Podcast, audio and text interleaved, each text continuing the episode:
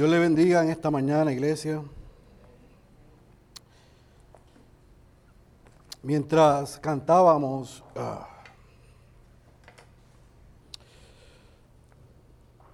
yo era recordado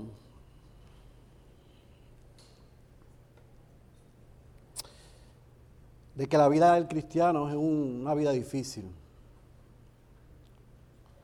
Le decía el pastor Xavier Torrado el viernes mientras regresábamos de un retiro de pastores por tres días. Luego de recibir la llamada de Fernando. Yo conozco a Fernando por bastante tiempo. Y probablemente nunca lo había escuchado como lo escuché el viernes en la mañana.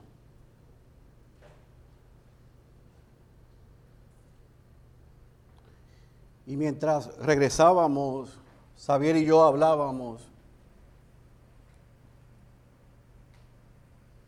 Y Denise y Adriana estaban atrás en silencio. Y filosofiábamos. Y nos recordábamos de que la vida cristiana es un gozo y un dolor al mismo tiempo.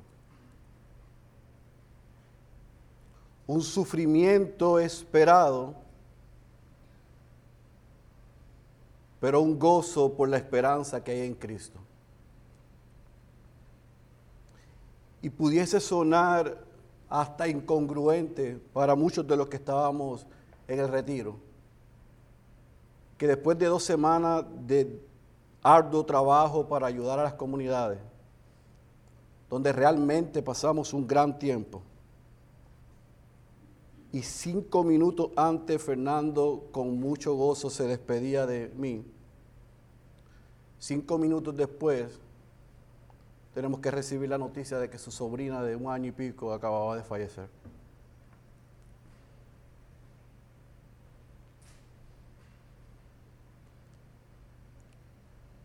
El sabio Salomón dijo,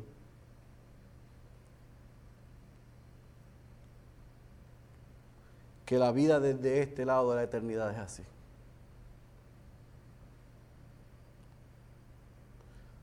Por eso, amigo que estás aquí, tú no puedes cantar lo que acabamos de cantar si no te rindes a los pies de Cristo porque para ti no hay esperanza fuera de Cristo. Y nosotros hemos orado que hoy a través de la exposición de la palabra tú puedas reconocer eso. Que en medio de este mundo caído, de dificultades y de dolores, la única esperanza para el ser humano se llama Jesucristo. Porque en medio del dolor de los santos, de Fernando y su familia, lo único que él nos recordaba y agradecía es que su esperanza estaba en Cristo Jesús. Y eso es una buena noticia. Nos duele, pero a la misma vez nos da gozo saber que en Cristo estamos seguros. Hoy vamos a entrar al mensaje número 42 de esta serie en el Evangelio según Marcos. La semana pasada con el pastor Suso, dejamos a Jesús con once de sus discípulos en algún lugar en el monte de los olivos. Si recordamos el mensaje anterior al del pastor Suso, luego de Jesús instituir la cena del Señor, en aquella casa, ellos salen a algún lugar hacia el monte de los olivos y vimos la semana pasada que Jesús les profetizó, les advirtió, les dejó claro a sus once discípulos que le abandonarían. Recuerde que Jesús es el Dios encarnado. Todavía a ese momento ellos no lo entendían. Así que Él les asegura, ustedes me abandonarán pero yo iré y regresaré. Y salió, como le dijo y le llamó el pastor Suso, el paisano de Pedro, a sacar pecho y decir, bueno, aunque otros te dejen, yo no lo haré. Jesús entonces tiene que, en un tono diferente, darle detalles de su negación. Y Pedro vuelve a decir, hasta mi vida yo daría por ti. Y lo interesante es que los otros diez le hicieron coro a Pedro y se alinearon y cierra Marcos diciéndonos que ellos confirmaron que no lo abandonarían. ¿Estamos hasta ahí? Ahora Marcos, desde el versículo 32 al 52, nos va a narrar uno de los sucesos y uno de los momentos más emblemáticos de toda la escritura. Uno de los eventos más difíciles para nuestro Señor Jesucristo. Pudiésemos decir en esta mañana que probablemente es el momento más bajo, más difícil de la humanidad de nuestro Señor Jesucristo. Por eso cuando nos acercamos al texto en esta mañana, lo tenemos que hacer de manera reverente, de manera respetuosa, pero de manera también consciente. Y no es que no nos acerquemos a otros textos de la misma manera, no estoy diciendo eso. Es que como dijo un, autor, al leer los sucesos en el jardín del Getsemaní, el creyente lo debe hacer de rodillas lo debería ser consciente de lo que vamos a leer, porque ahí hubo una batalla para llegar a la cruz, y por la cruz usted y yo estamos aquí. Así que vamos a leer hoy y vamos a estudiar Marcos capítulo 14 del versículo 32 al 52. He titulado el mensaje de hoy, La agonía del rey. Así que le pido que vaya a su Biblia, Marcos capítulo 14. Es una porción bastante extensa, son 20 versículos. Así que te pido que me acompañes en lectura. Si tienes un bolígrafo un lápiz, hay algunas cosas que quiero que subrayes, así que sígueme en la lectura y por favor subraya lo que vamos a decir. Marcos capítulo 14, versículo 32 al 52, cuando estén ahí me dicen amén. Vamos a leer Vamos a orar y vamos a comenzar a trabajar el texto. Dice el versículo 32, y llegaron a un lugar que se llama Getsemaní, subraye esa, ese nombre, y dijo a sus discípulos, sentaos aquí hasta que yo haya orado. Y tomó consigo a Pedro, a Jacobo y a Juan, y comenzó, y subraye esto, a afligirse y a angustiarse mucho. Versículo 34, y les dijo, Subraye, mi alma está muy afligida hasta el punto de la muerte. Quedaos aquí, velad. Adelantándose un poco, subraye, se postró en tierra y oraba que si fuera posible pasara de él aquella hora. Y decía, Abba Padre, para ti todas las cosas son posibles aparta de mí esta copa, pero no sea lo que yo quiero, sino lo que tú quieras. Entonces vino y los halló durmiendo y dijo a Pedro, Simón, subraye, ¿duermes? ¿No pudiste velar ni por una hora? Circule esta expresión, velad y orad para que no entréis en tentación. Subraya, el espíritu está dispuesto. Hágalo un circo bien, bien grande. Pero la carne es débil. Se fue otra vez y oró diciendo las mismas palabras. Y vino de nuevo y los halló durmiendo, porque sus ojos estaban muy cargados de sueño y no sabían qué responderle. Vino por tercera vez y les dijo, todavía estáis durmiendo y descansando, basta ya. Ha llegado la hora. He aquí el Hijo del Hombre es entregado en mano de los pecadores. Subraye, levantaos, vámonos, mirad, está cerca el que me entrega. En ese momento, mientras todavía estaba él hablando, llegó Judas, uno de los doce, acompañado de una multitud con espadas y garrotes de parte de los principales sacerdotes, de los escribas y de los ancianos. Y él que le entregaba les había dado una señal diciendo, al que yo bese, ese es. Subraye, prendedle y llevadle con seguridad. Y habiendo llegado inmediatamente se acercó a él diciendo, rabí, o sea, maestro, y le besó. Entonces ellos, yo quiero que subraye esto, le echaron mano y le prendieron. Pero uno de los que estaban allí sacando la espada hirió al siervo del sumo sacerdote y le cortó la oreja. Y dirigiéndose Jesús a ellos, les dijo, ¿habéis salido con espadas y garrotes para arrestarme como contra un ladrón? Cada día estaba con vosotros en el templo enseñando y no me prendisteis. Quiero que subraye esto. Pero esto ha sucedido para que se cumplan las escrituras. Circula el versículo 50. Y abandonándole, huyeron, circule, todos.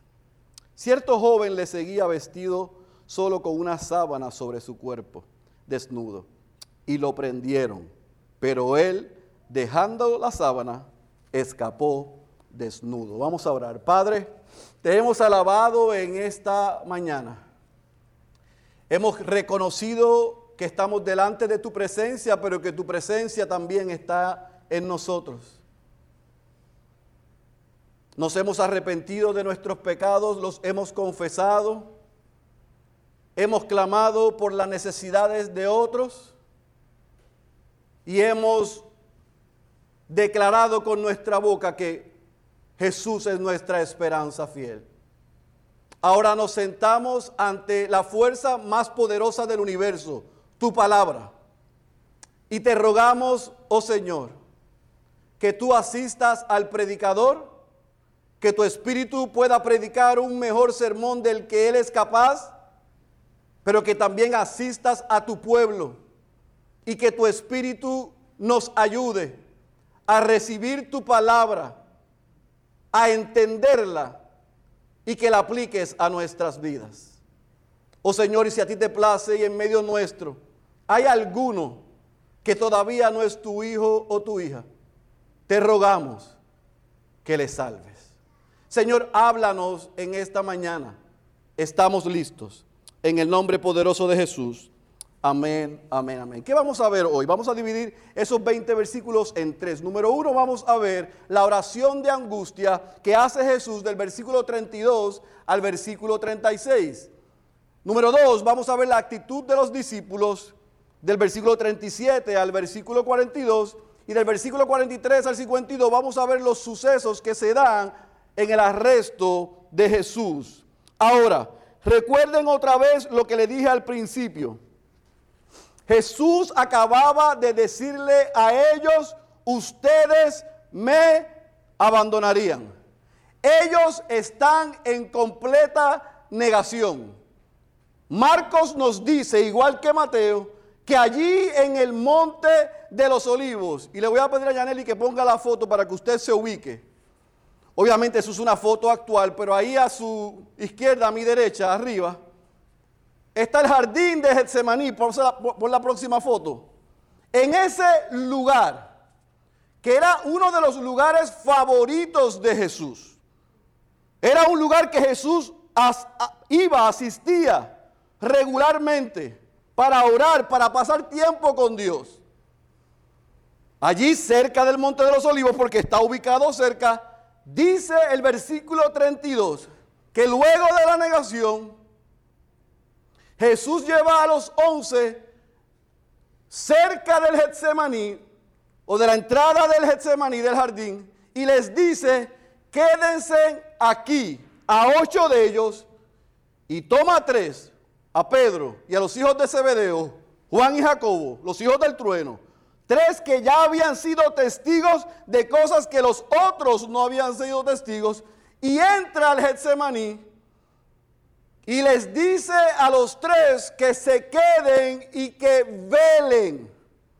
Pero en el versículo 33 es importante que notemos que Marcos nos dice que Jesús comenzó a afligirse y a angustiarse mucho. O sea, ahí comienza la realización del Jesús hombre de lo que iba a acontecer en las próximas horas. El peso de lo que sucedería en breve, Él no lo niega, Él lo expresa. Y en el versículo 34, Él les dice, mi alma está muy afligida hasta el punto de la muerte. Quedaos aquí y velad. Lo que Jesús le está diciendo a ellos es, mi alma está tan y tan afligida que yo no puedo llevar el peso, la carga de lo que va a suceder en mi humanidad y tengo que ir a orar al Padre para que me asista y me ayude. Yo estoy consciente de lo que va a suceder, pero yo no puedo llevar esto solo, necesito la asistencia del Padre. Es en ese momento donde las dos naturalezas de Cristo, lo que se conoce como el vera homos, la verdadera humanidad de Cristo, y el vera deus, la verdadera deidad de Cristo, luchan en su ser. Lo que yo tengo que hacer versus lo que yo debo hacer. Yo estoy consciente que es lo que se espera de mí, para eso vine aquí, pero tengo que reconocer que es difícil. Tengo que reconocer que me cuesta. Tengo que reconocer que me duele. Vamos a ver en esta escena al siervo sufriente luchando en su ser, como no hemos visto hasta ahora. Lucas nos dice en el relato paralelo que Jesús estaba en agonía. Lucas capítulo 22, versículo 44, anótelo. Oraba con mucho fervor. Pero mire la descripción que nos da Lucas. Y su sudor se volvió como gruesas gotas de sangre que caían sobre la tierra. Y en tres ocasiones, Marcos nos narra dos, Mateo nos narra tres.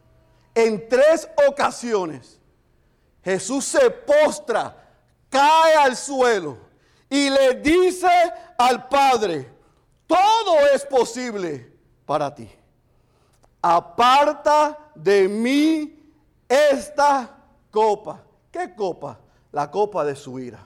Jesús estaba consciente que en breve el Padre iba a depositar sobre él toda su ira el peso del pecado de sus escogidos sobre Jesús, donde el Padre iba a hacer silencio, donde el Padre iba a abandonarlo para dejar que Jesús llevara sobre él el castigo de nuestros pecados.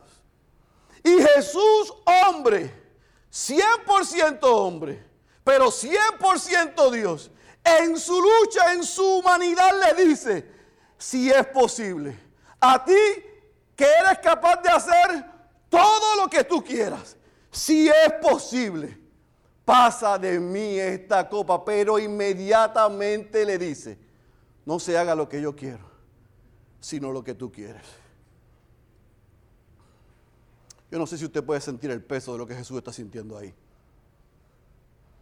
Tres veces tres veces se postra le dice esa expresión, se levanta y va donde los discípulos, regresa, se postra otra vez. Y Marcos y Mateo nos dice que vuelve y hace la misma oración, se levanta por segunda vez, va donde ellos y regresa y se postra otra vez y le dice la misma expresión. Usted puede entender lo que Jesús estaba, no, no lo podemos entender. No lo podemos imaginar.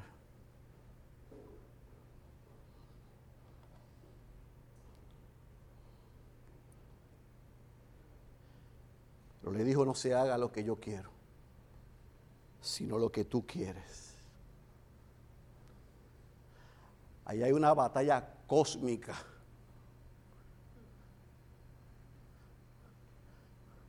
Ahí hay una lucha campal.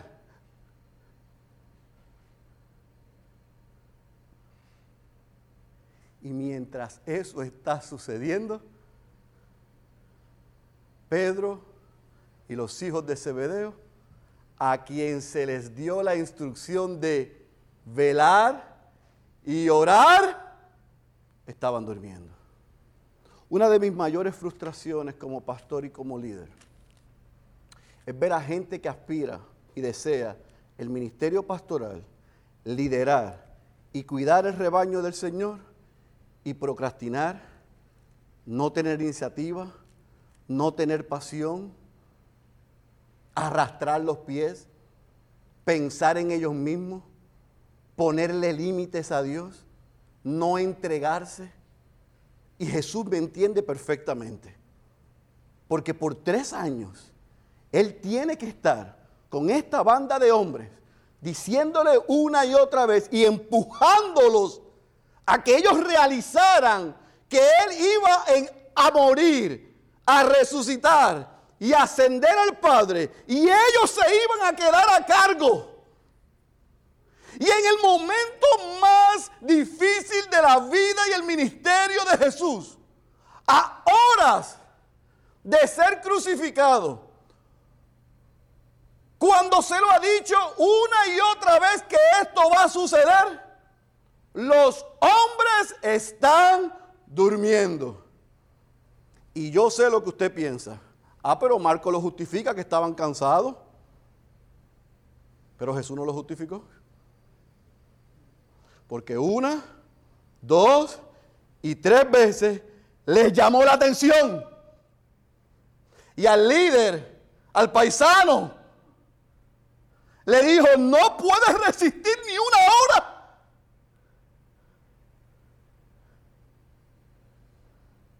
Yo los traigo para que oren, intercedan, velen, mientras yo estoy batando, batallando la lucha más importante por ustedes. Y ustedes están durmiendo. Y es interesante como dice el versículo 41 en la tercera vez les dice, ¿todavía están durmiendo y descansando? Basta ya. Ha llegado la hora. El Hijo del Hombre es entregado en manos de los pecadores. Y dice el versículo 42 que le da la orden de levantarse, de ir y de mirar. E inmediatamente Él les está diciendo eso. En otras palabras, Jesús les está diciendo en el versículo 41 y 42, ustedes fallaron el examen, como decimos aquí, se colgaron. No pudieron, no pudieron pasar la prueba más importante aquí en Getsemaní. Y por no haber, mire lo que dice el versículo 38, por no haber velado y orado para que no entréis en tentación. Y todo el mundo escucha, no entres en tentación como si fuese pornea o moral. No, no, no. Es para que resistan la prueba. Para que no cedan a ella. Deben velar y orar.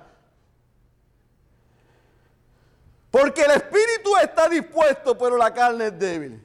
Y en el versículo 41 nos dice que por tercera vez ellos estaban durmiendo. Jesús los regaña. y en breve se certifica que ellos fallaron el examen.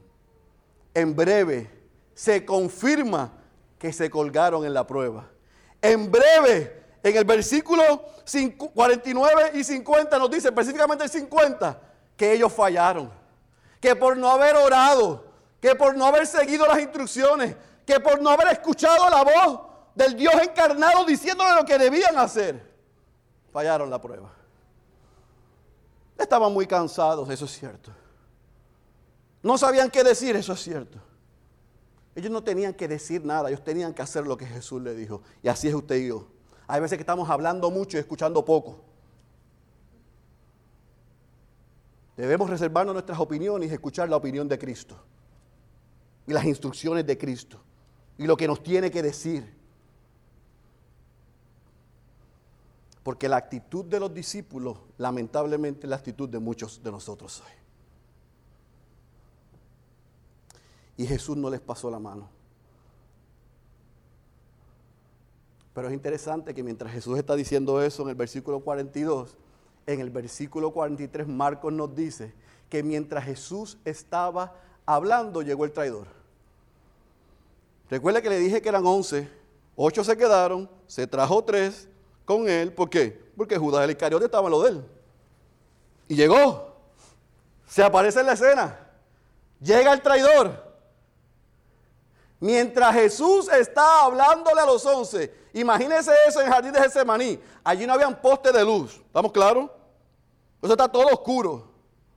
Y llega Judas con unos kamikazes.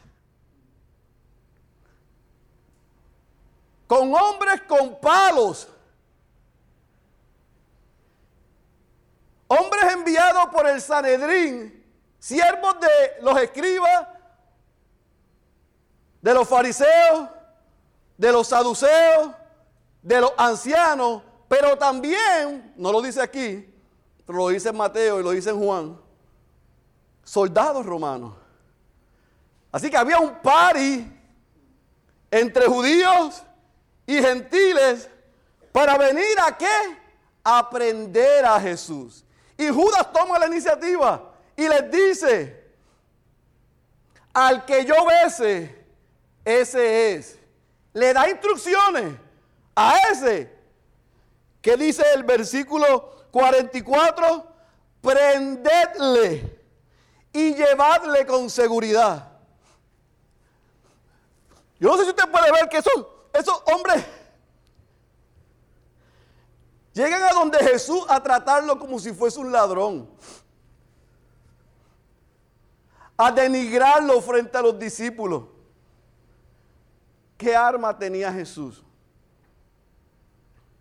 Si más adelante le decía, yo estaba en el templo enseñándoles y predicándoles todos los días y ustedes estaban allí y no me prendieron y ahora lo hacen. Pero déjenme advertirle por qué lo hacen. Lo hacen para que se cumpla la escritura, para que se cumpla la profecía.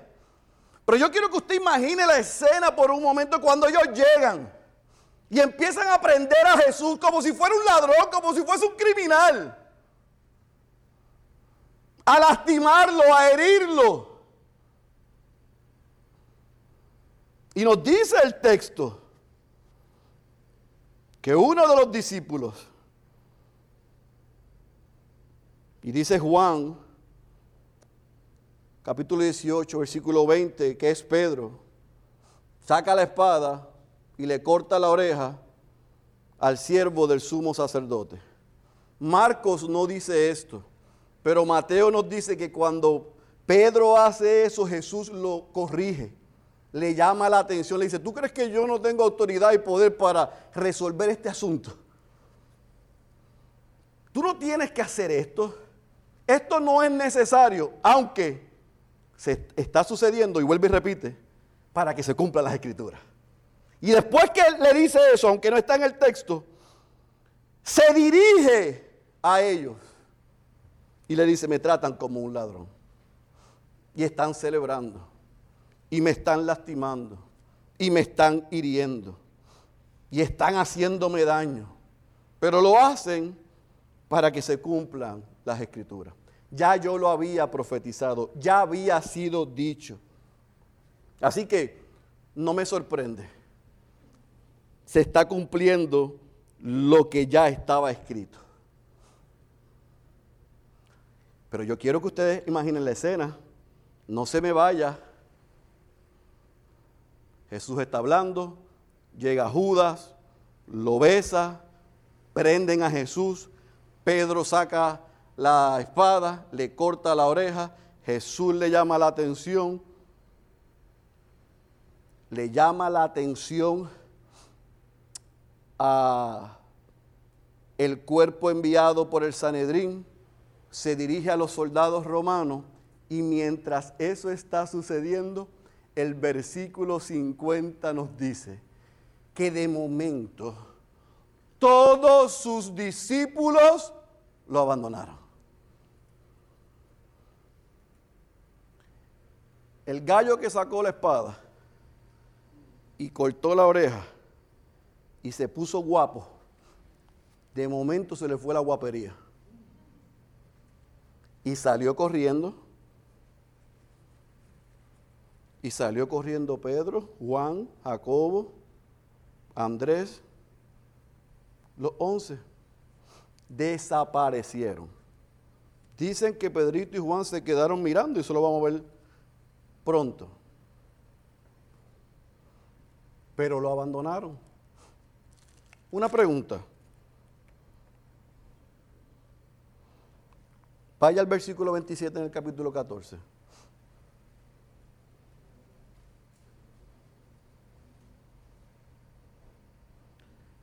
El pastor Suso no comenzó su sermón la semana pasada leyendo esto y explicando.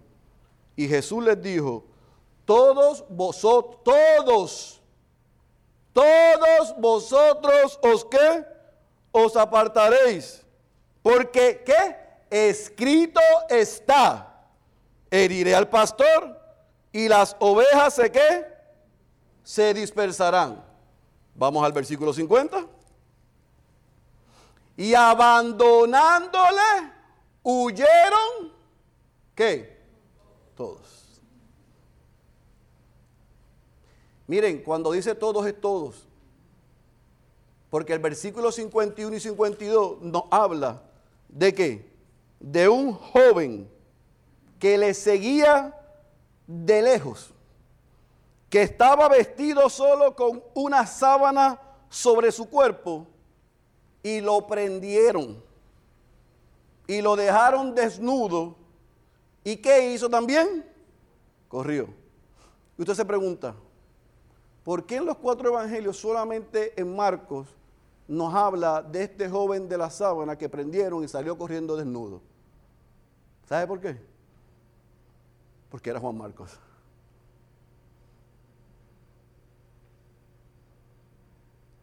A través de la historia, todos los teólogos están de acuerdo que en el relato de Pedro sobre la vida de Jesús, Marcos, como dicen los americanos, quiso poner sus dos centavos, my two cents, y decir, yo también estaba ahí. Y yo también salí corriendo.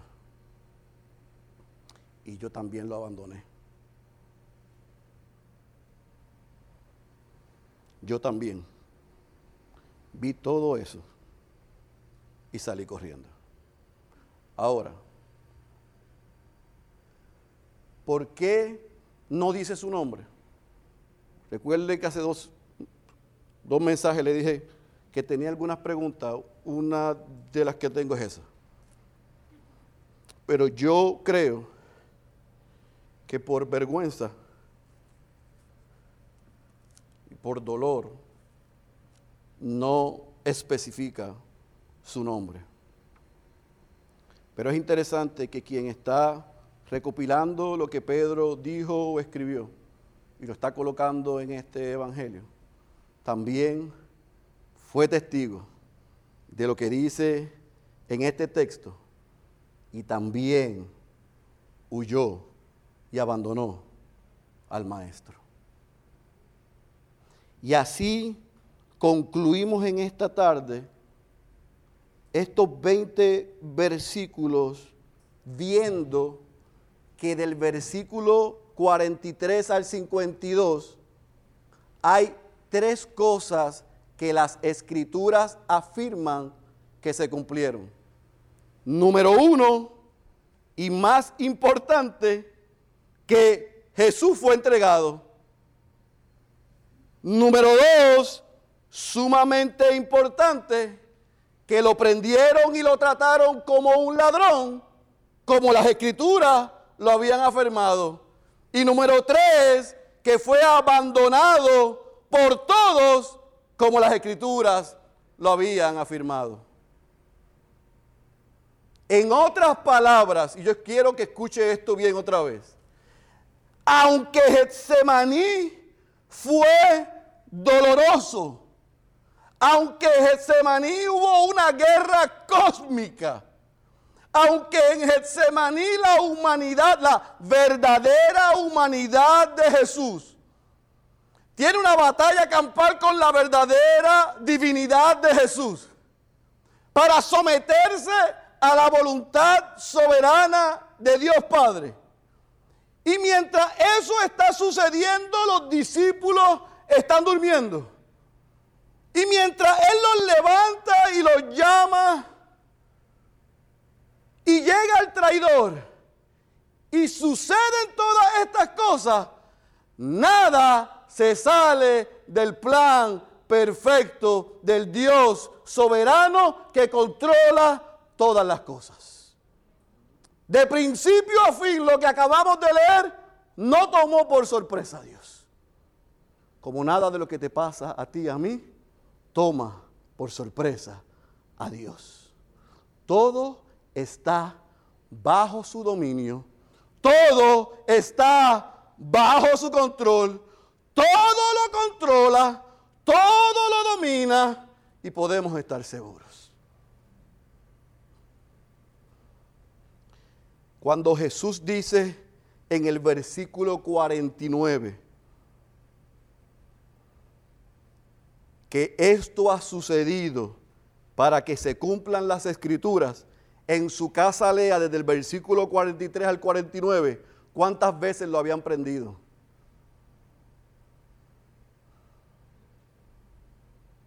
Está lleno de golpes. Está siendo lastimado y avergonzado. Y mientras ellos le están haciendo daño, se les para de frente y le dice, ustedes están haciendo esto. Y ustedes creen que la sacaron del parque, que la están matando. Pero ¿saben qué? Lo que están haciendo es para que se cumpla la voluntad del que me envió.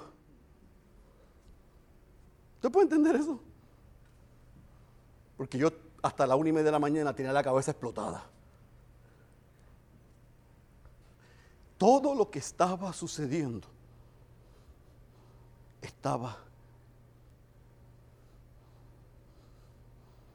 en el plan soberano de Dios. Todo. No hubo un evento, un suceso que se haya salido de control.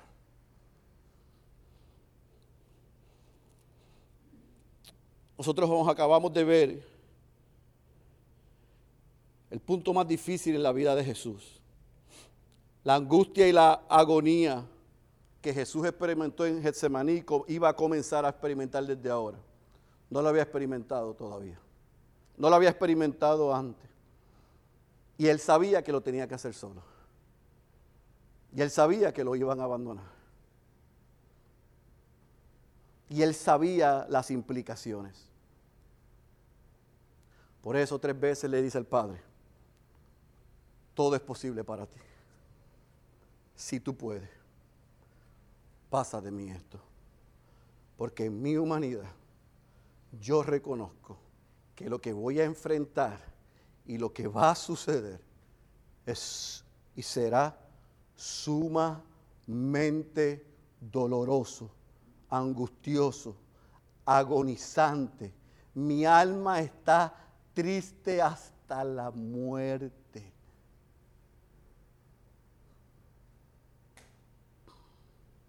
Y yo sé que usted ha podido ver cuánto este texto me ha afectado a mí. Y yo he orado que le afecte a usted de la misma manera. Porque desafortunadamente nosotros vivimos como cristianos,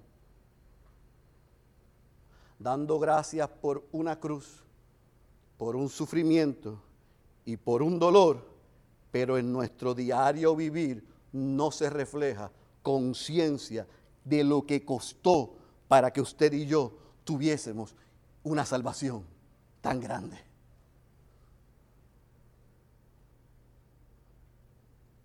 El menosprecio de Félix Cabrera muchas veces a esto me da vergüenza y dolor. Mis actitudes como cristiano ante esto me dan vergüenza mi respuesta a esto. Vengo cuando quiero, oro cuando quiero, sirvo cuando quiero, me quejo siempre, hablo de los demás, le busco las cinco patas al gato.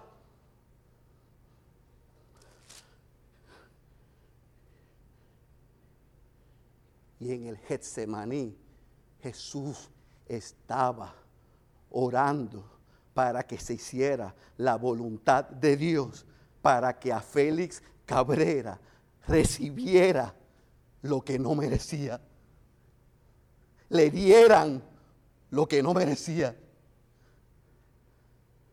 Porque el que se supone que estuviera en el Semaní y en el Gólgota no era Cristo, era yo. Y a Dios le plació depositar su ira sobre su Hijo para que nosotros, que éramos criaturas, pudiéramos ser llamados hijos. Pero muchos de nosotros, la misma relación disfuncional que tenemos con nuestros padres físicos, la tenemos con nuestro Padre espiritual.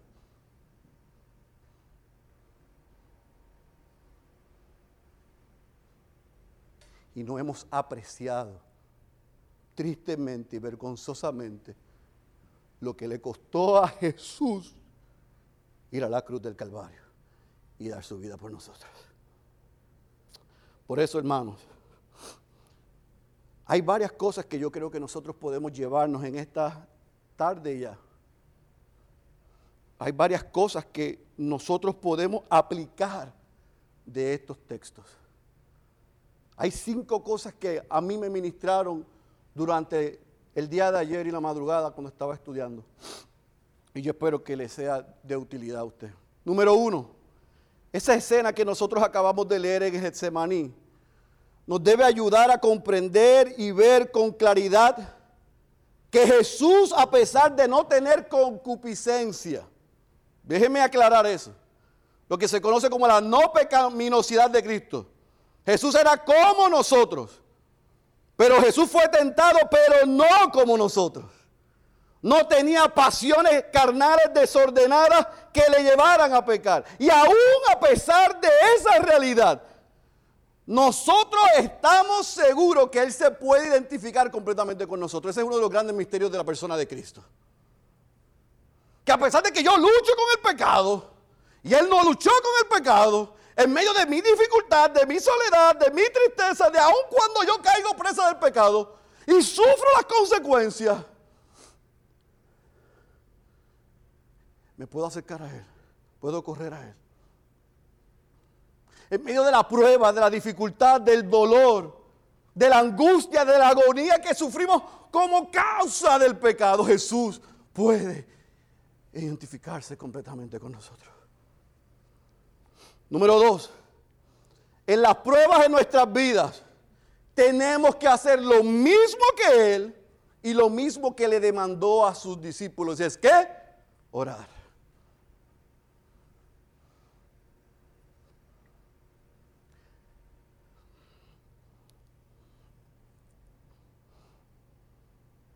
Vaya al versículo 35 conmigo un momento. Yo dije que eh, subrayara esto.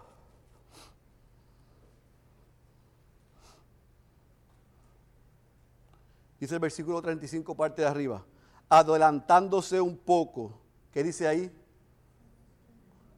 Cayó en tierra y oraba. Versículo 36 le decía, Abba Padre. Versículo 39, se fue otra vez y ¿qué dice? Y oró. Y dice Mateo 26, 44, que oró por tercera vez. Jesús en su aflicción, Jesús en su angustia, Jesús en su dolor, Jesús en la hora más difícil de su humanidad, sabía que la única manera de poder pasar tal prueba era yendo delante del Padre y postrándose a rogar por su auxilio. ¿Cuánto más nosotros? Cristianos llaneros solitarios es un oxímoron.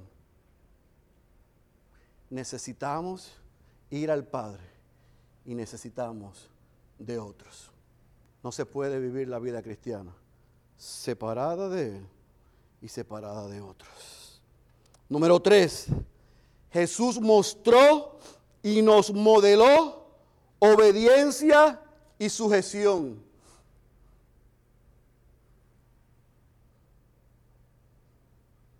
Cien por ciento Dios, Dios encarnado, pero 100% hombre, el Hijo del Hombre, sometió su voluntad a la voluntad del que lo envió. ¿Sabe qué, mi amado? Lo mismo se espera de nosotros.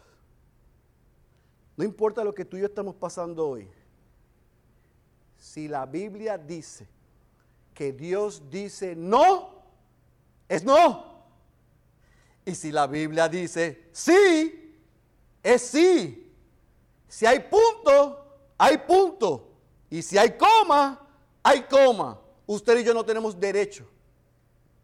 No tenemos derecho como hijos de Dios e hijas de Dios de ir en contra de la voluntad del Padre. Si el unigénito Hijo de Dios se sometió a su voluntad, cuanto más nosotros. No es opcional. Es la demanda como sus hijos. Número cuatro, iglesia, familia, amados. Si lo traicionaron y lo abandonaron a Él, no esperemos que no nos abandonen y nos traicionen o nos sorprendan cuando nos suceda a nosotros. Yo no estoy diciendo que no duela, porque después de 20 años de pastor y varias puñaladas y cuatro tiros en la espalda, yo les puedo decir que duele. Darle de comer y que te piquen la mano. Dejar a los tuyos por otros y que después vengan y te traicionen y hablen mal. Sí, duele, como dijo el pastor Suso el otro día, duele y como duele. ¿Y sabe yo lo que le recuerdo a mi alma? Bendito dolor. Porque no se compara con el abandono y la traición al Hijo de Dios. Es esperado para nosotros que eso suceda. No nos debe sorprender.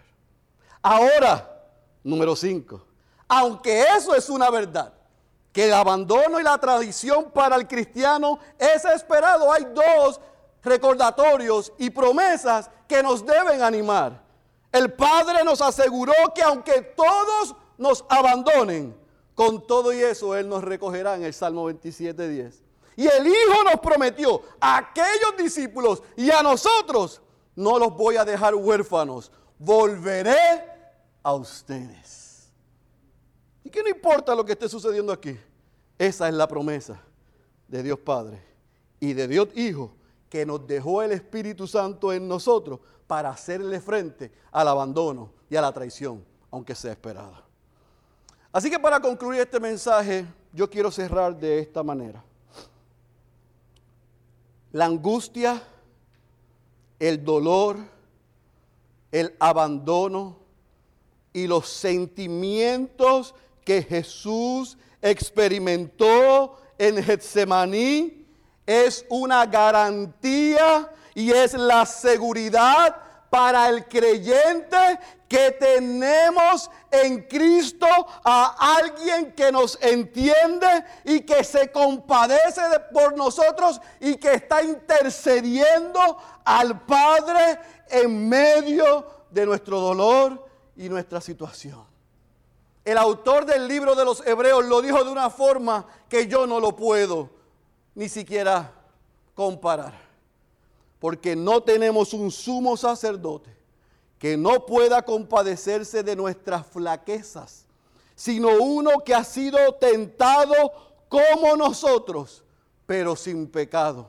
Por tanto, Iglesia Bautista, ciudad de Dios, familia, hermanos, acerquémonos con confianza al trono de la gracia para que recibamos misericordia y hallemos gracia para el oportuno socorro, como dice la versión favorita de Suso. Para la ayuda oportuna. Para el oportuno socorro. Su angustia, su agonía, su dolor y su abandono es nuestra garantía y es nuestra seguridad que no tenemos a alguien que está ajeno al dolor que estamos experimentando. Yo amo a Fernando, lo amo entrañablemente y me dolió escucharlo el viernes, pero yo no he pasado por lo que él está pasando. Así que yo puedo ser empático y tengo que ser empático y me duelo con ellos. Pero Jesús lo entiende.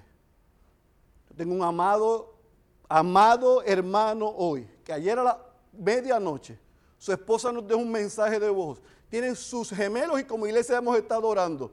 Uno de sus gemelos está entubado hoy. Y ella dejó un mensaje de voz, de voz a Daniel a la medianoche llorando desconsolada porque por tres días Tiago ha echado para atrás y para atrás y para atrás. Y mientras eso está pasando, la otra gemela está en emergencia. Y mientras eso está pasando, su bebé más chiquita también está en el hospital. Ay, Denis y yo sabemos lo que es eso. Pero algunos de ustedes no. Pero Jesús lo sabe.